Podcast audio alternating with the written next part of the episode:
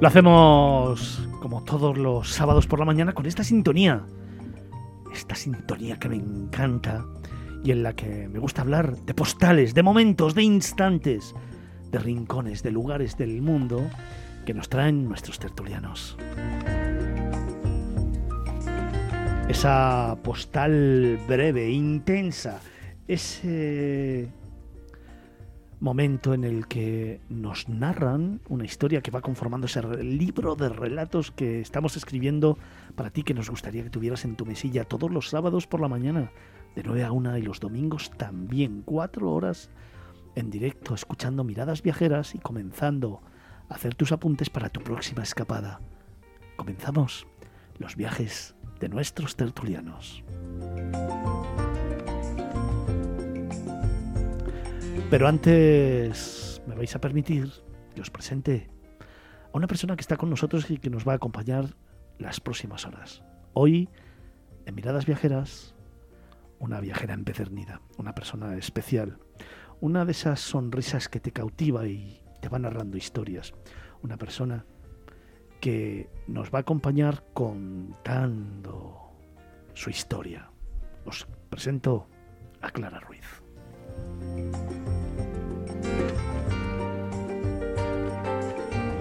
Clara, buenos días. Muy buenos días, ¿Cómo Fernando. ¿Cómo estamos? Hola, buenos días a ti y a todos los oyentes. Tienes Pues que decirle encantada. algo a estos que me acompañan hoy, ¿o qué? Porque, vamos, Bueno, te- bueno, Te estaba, escuchando, el- te estaba viendo que les estabas escuchando y bueno, es para decirles algo. ¿eh? El, el debate es muy, muy interesante. Yo tengo que decir que estoy, estoy de acuerdo con que, uno, el, el, el poder que tiene España de turismo, el potencial que tiene es fenómeno.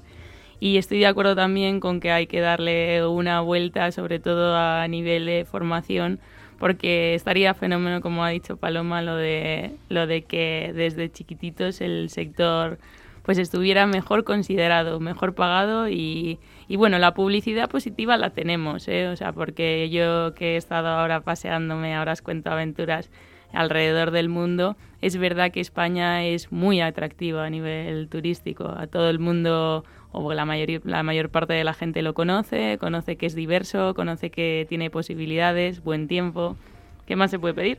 Fijaros que ha entrado a saco, ¿eh? Yo pensaba que iba a decir, pues quiero decir que es que estoy genial, estoy encantado de estar aquí con vosotros, estoy encantado de estar en Miradas Viajeras, estoy encantado de estar... No, ala, saco, venga. Pero tú, ¿Qué os Fernando? ¿qué me, ha- qué me has invitado para, para esto, no? Para, para que discuta contigo.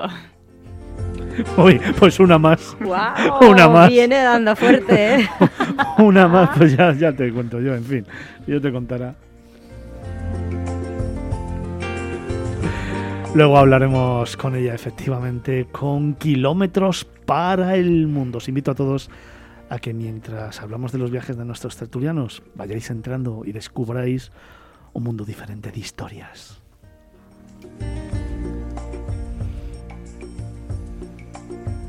Aunque en primer lugar me gustaría saludar a uno de los grandes escritores y periodistas de viajes de este país, a uno de nuestros tertulianos, que luego estará aquí con nosotros en directo.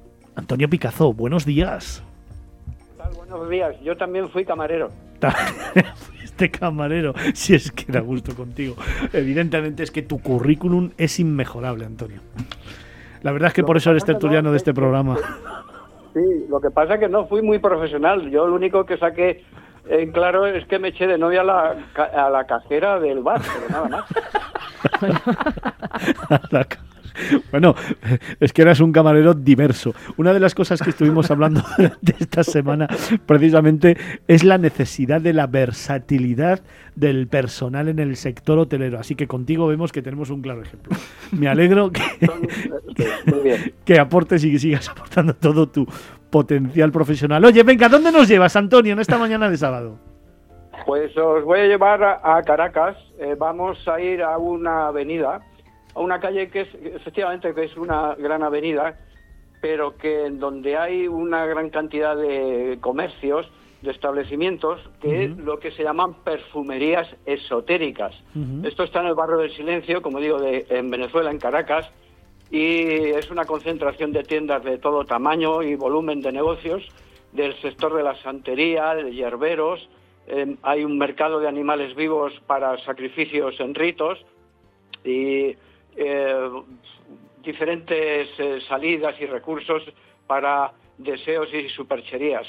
Eh, se venden lotes y equipos para espiritualistas y hay nombres de establecimientos tan curiosos como Casa de Orichas, no de Orixas, que sería lo correcto, sino de Orichas con CH, y, o comercial Rayo de Luna.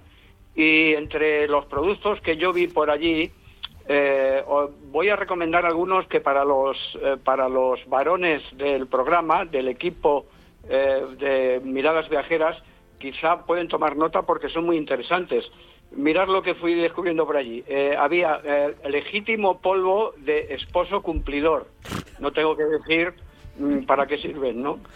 Y luego había eh, otro polvo para espíritu dominador, para conseguir eh, a la persona deseada, para atraer a la persona deseada. Este es uno muy interesante, eh, polvo amansaguapo, para hacer a un hombre amable, amoroso y gentil. Otro era, este, este era para mí, por ejemplo, me compré varios sobrecitos, polvo perfumado contra la envidia, eh, para alejar a personas envidiosas, que yo a mi alrededor tengo muchas.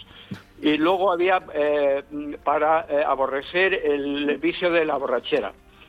También mm, habría, había membranas de cascabeles para mm, procedentes de las serpientes de cascabel.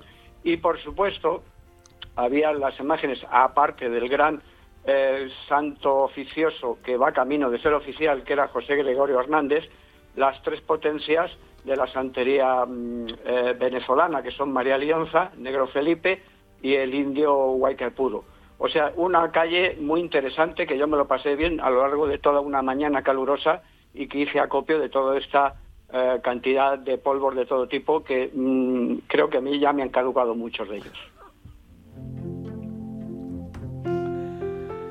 Pues no podemos eh, comenzar de mejor forma la mañana del sábado con tanto polvo, Antonio. Muchísimas, muchísimas gracias. Iba a decir una de Picasso, pero vamos, aquí el jefe. Las perfumerías esotéricas de la avenida Varalt. Así comenzamos nuestros viajes de los tertulianos. Antonio, luego te veo.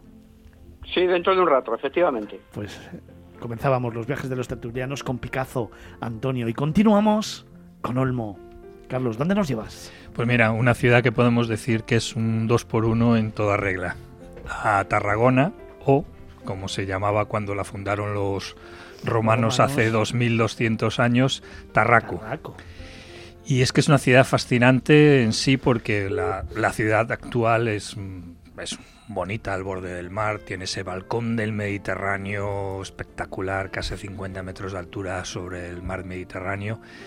Pero es que para mí, a los que nos gusta mucho la historia, mm, es fascinante pasear, ver los restos romanos que encuentras, algunos en mejor estado, mejor restaurados, como el anfiteatro, otros que se, ahora son calles y eran las antiguas murallas de la ciudad eh, cuando la construyeron los romanos y luego posteriormente, por ejemplo, las murallas de, la época medieval.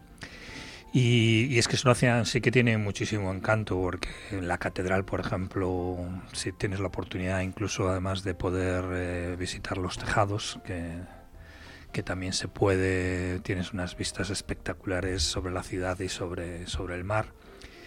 Y pues eso, la fascinación de poderte imaginar, y no, y no solo poderte imaginar, tuvieron la buena idea en su momento de hacer una app para móvil eh, que tú pues haces una fotografía o bueno pones el móvil mm, en alguno de los lugares de la ciudad y te pone una recreación de cómo era en la época romana. Obviamente es una recreación no hay fotos ni demasiados documentos históricos de, la época, pero, pero hay algunos lugares que se ve muy evidente lo que eran, como el antiguo Forum, el, el anfiteatro, y bueno, pues es un atractivo añadido para una ciudad mediterránea que tiene una, para mí una calidad de vida extraordinaria. Verte en la plaza del ayuntamiento, poner la app y ver las carreras de cuadrigas en el móvil, ah, recreando la etapa de esos dos mil y pico años antes de Cristo, realmente espectacular. ¿eh? Sí, sí, sí. Es, además, bueno, pues puedes visitar las diferentes ruinas romanas. Yo también recomiendo irse a 3-4 kilómetros de la ciudad, que está uno de los acueductos más Exacto. impresionantes y mejor Exacto. conservados que, que hay de la época romana, que traía el agua a la ciudad en ese momento, hace 2200 años, y ahí sigue. De hecho, pasas por encima del, del acueducto con la total seguridad de que lleva 2000 años y va a durar mucho más. O sea, que aunque sea unas ruinas, eso no se va a caer. Es una ciudad absolutamente bellísima, a la que yo le pondría, fíjate, un pero. Cuando subes hacia la catedral y a mano derecha, a mano izquierda te bifurcan dos eh, calles perpendiculares. A mano derecha hay una calle muy bonita, muy bonita, con un montón de arcadas. Y a mano izquierda todo el barrio viejo. Y desgraciadamente no se ha recuperado de la manera que se debería haber recuperado. Y ofrece una imagen decadente de una ciudad que ha sabido innovar, precisamente, como estamos contando con la EPP. Que ha sabido innovar con algunas de las recreaciones históricas que se están celebrando en el anfiteatro en el verano, que también se hacen allí y sobre todo que ha sabido innovar a nivel de crecimiento de la ciudad siempre de cara al mar y no de espaldas al mar como muchas otras como por ejemplo nos hemos quejado aquí eh, que pasaba con Almería ¿no? y sin embargo todavía hay lugares de Tarragona donde se ofrece un aspecto decadente que a veces echa para atrás. Y una segunda crítica. Necesitan realmente un plan estratégico de desarrollo turístico porque es una ciudad que no tiene planta hotelera lo suficiente como para poder disfrutar del casco viejo de la ciudad. Y es una ciudad que la planta hotelera se ha quedado muy, muy antigua.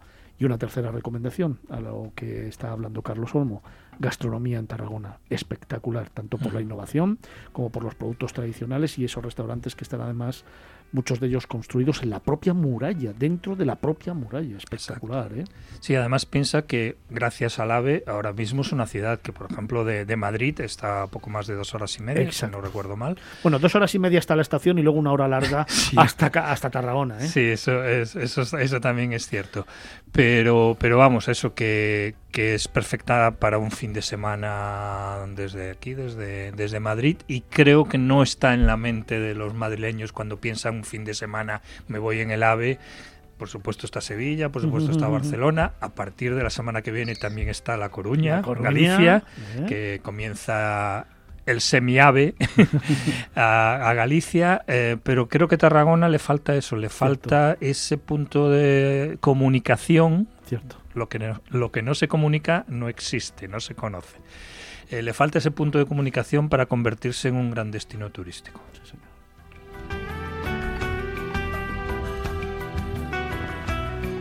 Otro de nuestros, número uno del sector turístico, otro de nuestros tertulianos.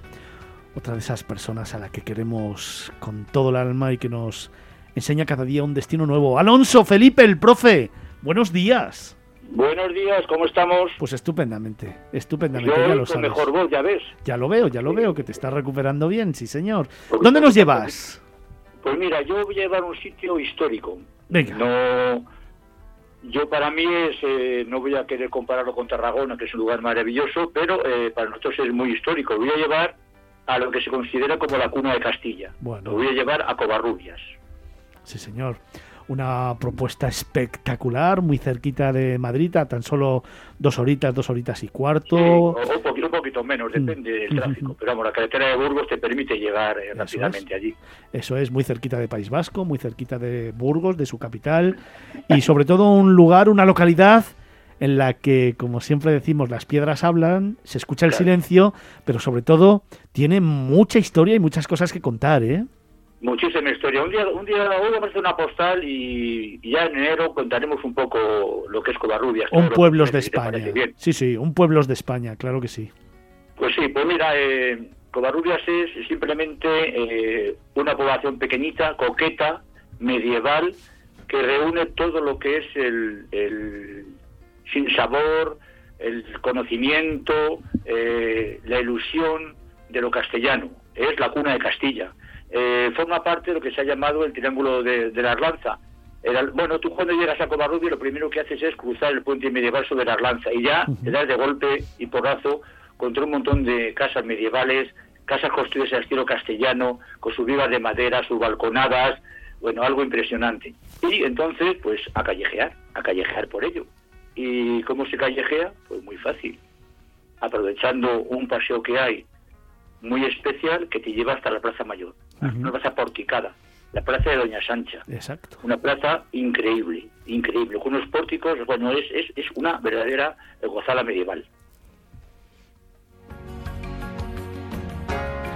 Una gozada medieval en la que generalmente en verano, no recuerdo la fecha, pero hay uno de esos mercadillos medievales que engalana toda la ciudad y que la transforma como si nos fuéramos a siglos atrás, en la que se huele, se siente y se saborea el medievo y desde en donde hace escasamente un año, dos años, se inició el primer festival de mujeres creativas en las que un grupo de mujeres ponen en valor las artes escénicas o diferentes artes escénicas relacionadas con la danza, con la poesía, con la leyenda, con el baile, con el teatro, con el circo y eh, convierten Covarrubias, Felipe, en un lugar que si ya de por sí es mágico, con ese evento es referencia a nivel cultural, no solamente en la provincia de Burgos, sino también en España.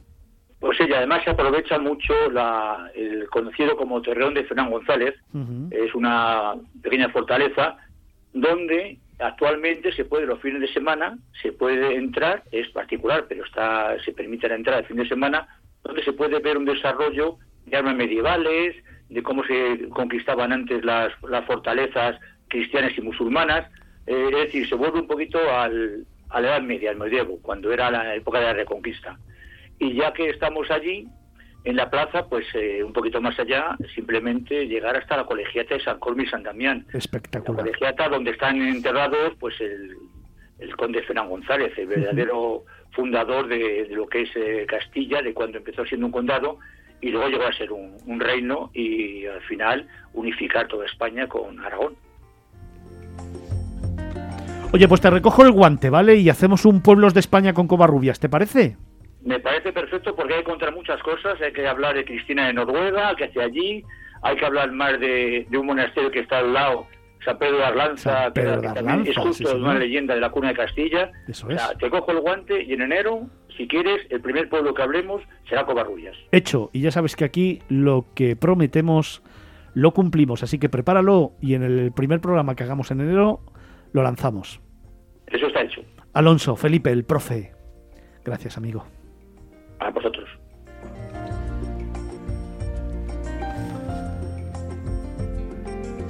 Comenzamos nuestros viajes de los tertulianos en Caracas, en Venezuela, yéndonos a esa avenida Baralt y descubriendo las perfumerías esotéricas. Nos lo contó Antonio Picazo. Después viajamos, dimos un saltito a la antigua Tarraco, a Tarragona, de la mano del director de Vagamundos, de Olmo, Carlos. Hemos dado un paseíto por la provincia de Burgos y nos hemos ido a Covarrubias, donde las piedras hablan y el silencio se escucha, donde el medievo siempre está presente. Lo hemos hecho de la mano del profe, de Felipe Alonso. Y ahora, esto, Lidia, anótatelo bien, que seguro te va a interesar para marcharte a las Seychelles. Rui Diego, ¿dónde nos llevas tú? Pues sí, vamos a poner el apunte navideño eh, a los viajes de los tertulianos porque eh, hoy vamos a un destino que lo tiene todo, ¿eh? Tiene naturaleza, deporte, historia... Y mucha pasta. Navidad, ¿eh? Y suerte, y suerte. Porque nos vamos a Sort, en, en Lleida, este famoso pueblo en el que, bueno, pues aquí es eh, lo más conocido, una de las cosas más conocidas es esta administración de, lotería, ¿no? La, la Bruixador, la bruja dorada, en la que, bueno, pues ya ha tocado varias veces el, gordo de Navidad en estas tierras, eh, pero que además de aquí hilo con la curiosidad, porque ¿de dónde viene el, nombre de la bruja, la, la bruixador? Porque eh, esta localidad en el siglo XVI era tierra de brujas, ¿no?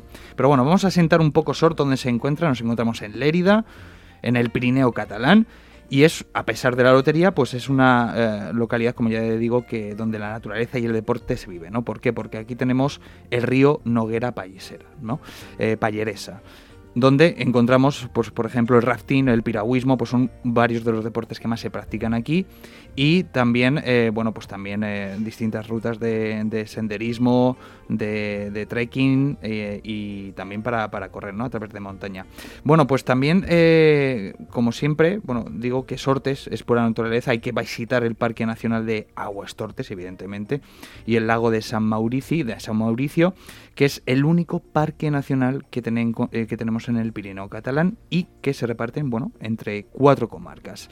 Una postal, la, pues la quiero hacer desde enfrente del lago de San Mauricio, donde además podemos ver el macizo de Els Encantats, que es la montaña yo creo que más simbólica de este, de este, parque, de este parque nacional. Y un apunte también histórico, el castillo de Sor, que actualmente está en ruinas, data del siglo XI y XII y bueno, es conocido por el castillo, por el nombre del castillo de los condes de Payas, que eran, eh, bueno, pues los antiguos condes que los, eh, bueno, eh, construyeron este, este castillo. Así que, bueno, un poquito de, una pildorita de todo, ¿eh? Deportes, naturaleza, historia y suerte para este 22 de diciembre, ¿eh? Lotería.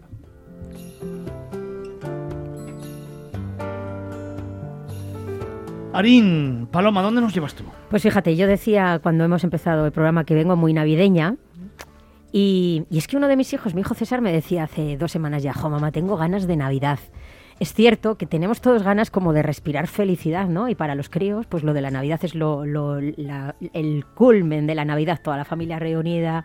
Así que me he puesto muy navideña. Imagínate que mi postal es, esas postales que enviamos a, veces de los destinos en las que está cuadriculada y se ven cuatro, cuatro imágenes, pues venga, yo esta postal va de Belenes. Porque a lo largo del territorio español hay belenes maravillosos y sobre todo muy muy diferentes. Así que apuntes para el que quiera disfrutar la Navidad de una forma diferente con esos belenes. Hay que ir a ver el Belén de Arena de las Palmas de Gran Canaria, Fernando. Espectacular. Lleva dando la bienvenida a la Navidad desde hace 16 años con un Belén hecho de arena, con unas eh, imágenes gigantescas, más de 2.000 toneladas de arena y agua y son unas eh, figuras de un tamaño colosal que además tienen muchísimo, muchísimo detalle. Un Belén que merece la pena visitar y el que no pueda viajar hasta allí, que entre a través de las redes sociales de Miradas Viajeras, que se lo vamos a ver para que, que puedan disfrutarlo. Otro Belén también que es súper original y una chulada. En Madrid, en el Aquarium, Belén entre tiburones. ¿Qué te parece? Ese me gusta. ¿Ese te gusta? Pues porque a ti todo lo que tiene peligro te, te gusta. Pues han puesto en el tanque de los tiburones, han puesto eh, el misterio y a los tres reyes magos. Hay que decir que lo han tenido que colocar eh, buceadores profesionales. Porque claro, ahí es nada, me imagino que les habrán dado de comer justo antes para que no se pongan, pero de cualquier forma, entrar en un tanque en el que hay pues cinco tiburones grises, un tiburón toro, dos escualos de puntas negras, tiburón nodriza, en fin. Súper original. Este no Ir es al acuario. No está... Muy bien, ahí has estado. No es viviente, pero bueno, es un Belén. Luego, unos Belenes súper chulos también. Belenes de reciclaje en Beleña, en Salamanca. Nueve Belenes con material reciclado han usado los palés de madera para armar las estructuras de los Belenes y todo lo demás está hecho a, base de materiales, pues eso, los que sirven como aislantes, neumáticos, súper, súper original. Tres. Y luego, como las postales están divididas en cuatro, pues no sé cuál elegir de los que me quedan, pero, por ejemplo, eh, el de Arcos de la Frontera en Cádiz representan, Fernando, en vivo a lo largo del pueblo distintas escenas del Belén. Y es súper bonito, es, eh, es considerado uno de los eventos de fiesta de interés turístico de Andalucía y de verdad que merece la pena verlo, porque tú vas paseando por ahí, por, por Arcos de la Frontera, y en rincones del pueblo te vas encontrando distintas escenas y es muy, muy, muy, muy navideño y muy bonito.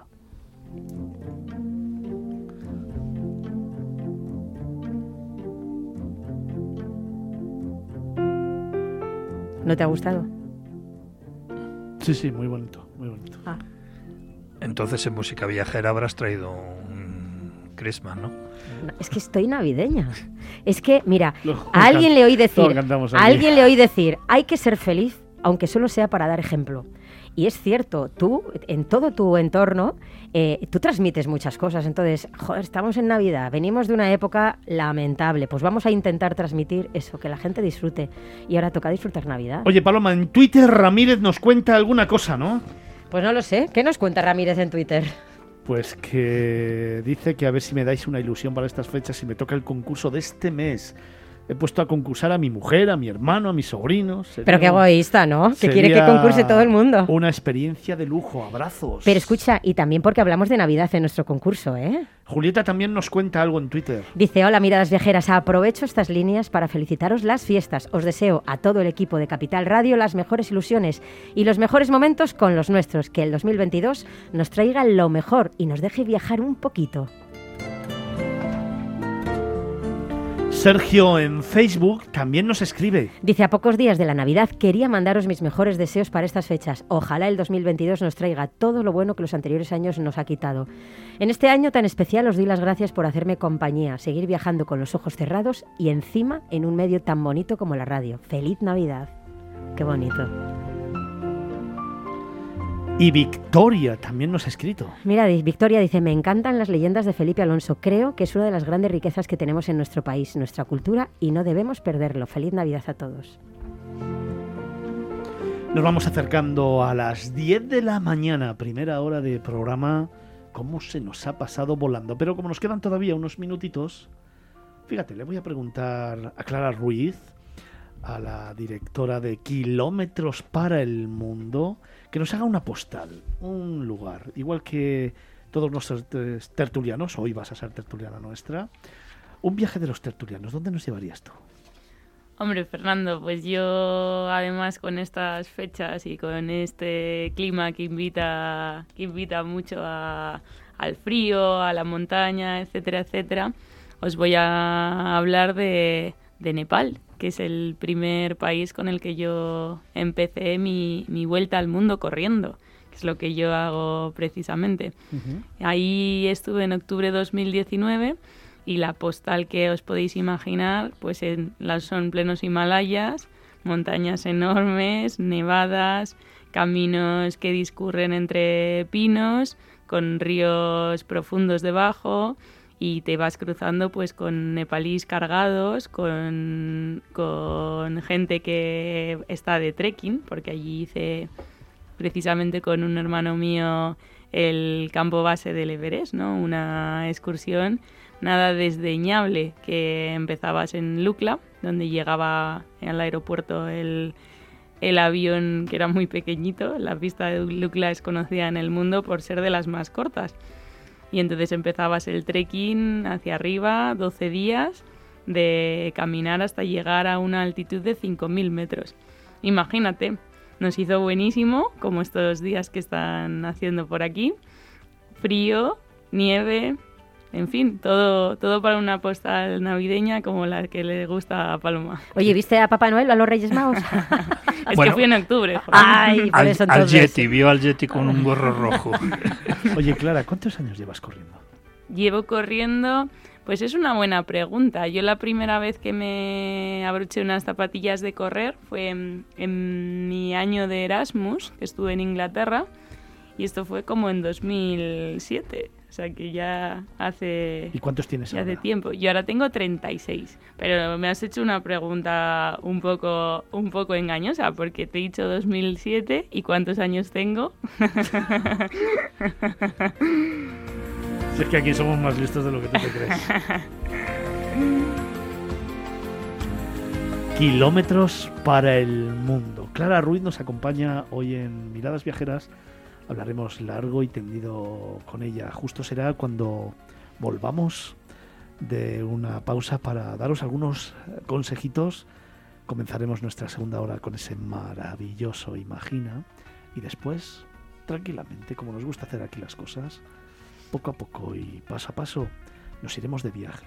Iremos a descubrir el mundo y lo haremos de su mano. Lo haremos con Ruiz. Clara.